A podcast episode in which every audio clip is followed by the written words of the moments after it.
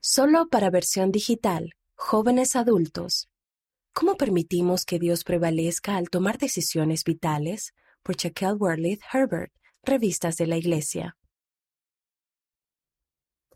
Cuando la vida nos presenta tantos caminos diferentes, ¿cómo podemos saber que estamos en el que el Padre Celestial desea que tomemos? ¿Alguna vez te has paralizado al afrontar una decisión? En momentos como esos, puede ser fácil pensar, ¿qué pasaría si tomara la decisión equivocada y no lograra cumplir la obra que el Padre Celestial desea que yo haga en esta vida? A menudo escuchamos que el Padre Celestial puede guiarnos en nuestra travesía por la vida terrenal.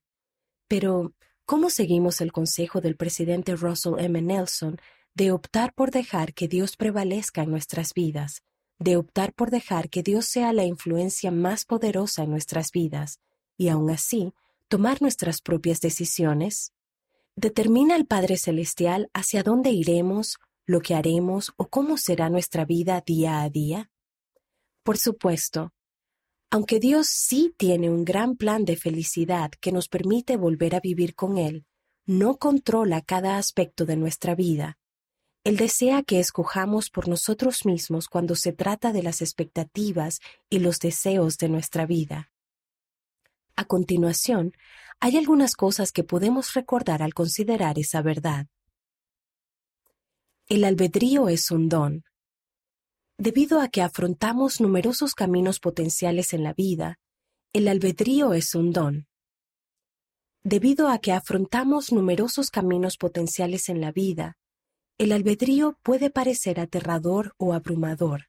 Algunas veces he tenido tanto miedo de tomar la decisión equivocada que me he sentido bloqueada, incapaz de avanzar en mi vida o progresar.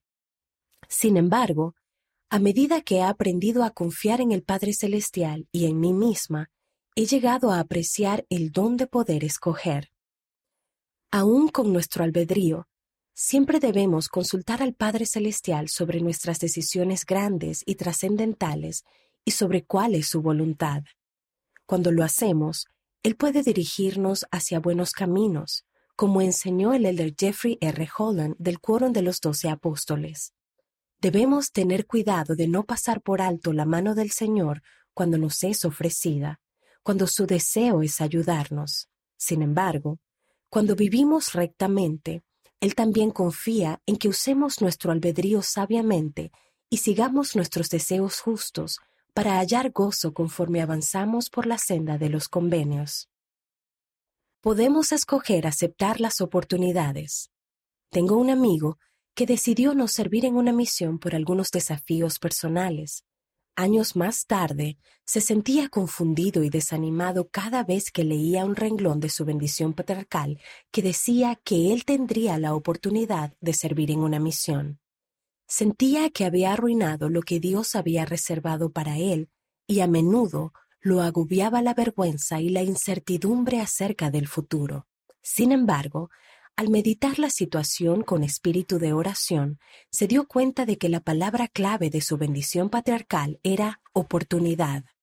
El Padre Celestial nos invita a obedecerlo y a escoger buenas oportunidades en todas las etapas de la vida.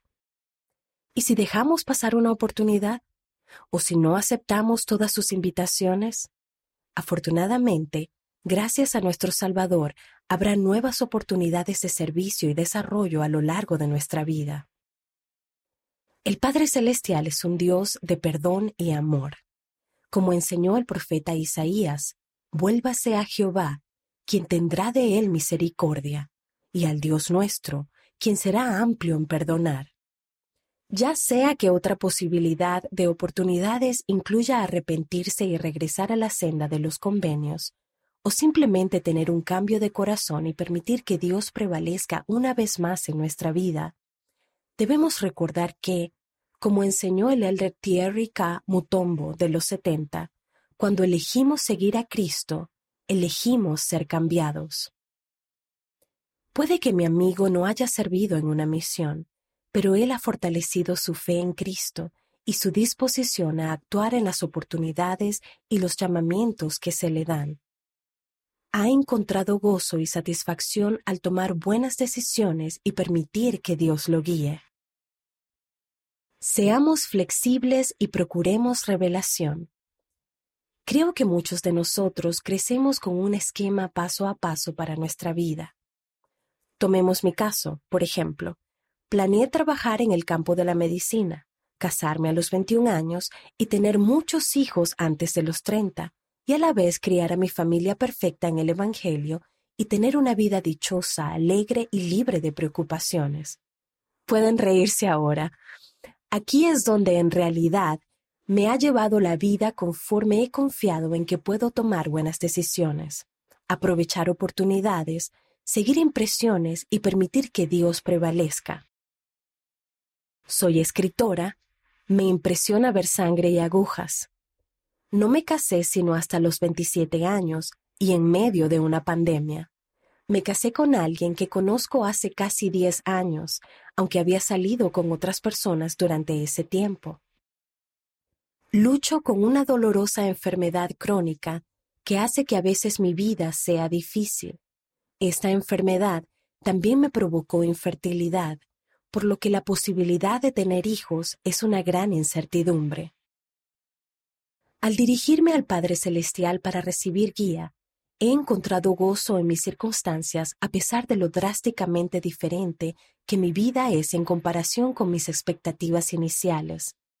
Tengo fe en que el futuro será resplandeciente al continuar haciéndolo. Es bueno tener esperanzas y expectativas para nuestra vida que nos lleven al crecimiento y a la realización. Sin embargo, ser flexibles y estar abiertos al cambio frente a esas expectativas puede permitirnos encontrar gozo en cualquier circunstancia. La vida no siempre resulta exactamente de la manera que deseamos o esperamos, pero podemos depositar nuestra fe en que el Padre Celestial puede continuar guiándonos hacia buenas oportunidades y hacia el gozo. El presidente Russell M. Nelson enseñó, todo lo bueno de la vida, toda posible bendición de significado eterno, comienza con la fe. El permitir que Dios prevalezca en nuestras vidas comienza con la fe en que Él está dispuesto a guiarnos. El Padre Celestial quiere que tengamos gozo, Debido a que afrontamos tantos caminos potenciales en la vida, nuestro trayecto constantemente tomará giros. Lo que importa es que recordemos pedir consejo al Padre Celestial acerca de nuestras decisiones y que el camino en el que estemos sea la senda de los convenios. Permitir que Dios prevalezca en nuestras vidas aumenta su confianza en que seguiremos un curso satisfactorio que nos lleve de regreso a Él y en que tomaremos buenas decisiones a lo largo del camino. Él y Jesucristo quieren que tengamos gozo, que escojamos por nosotros mismos, que crezcamos y que procuremos las cosas que amamos. Cuando las expectativas de nuestra vida no se cumplan, podemos permitir que Dios prevalezca confiando en Él, guardando nuestros convenios y actuando con fe.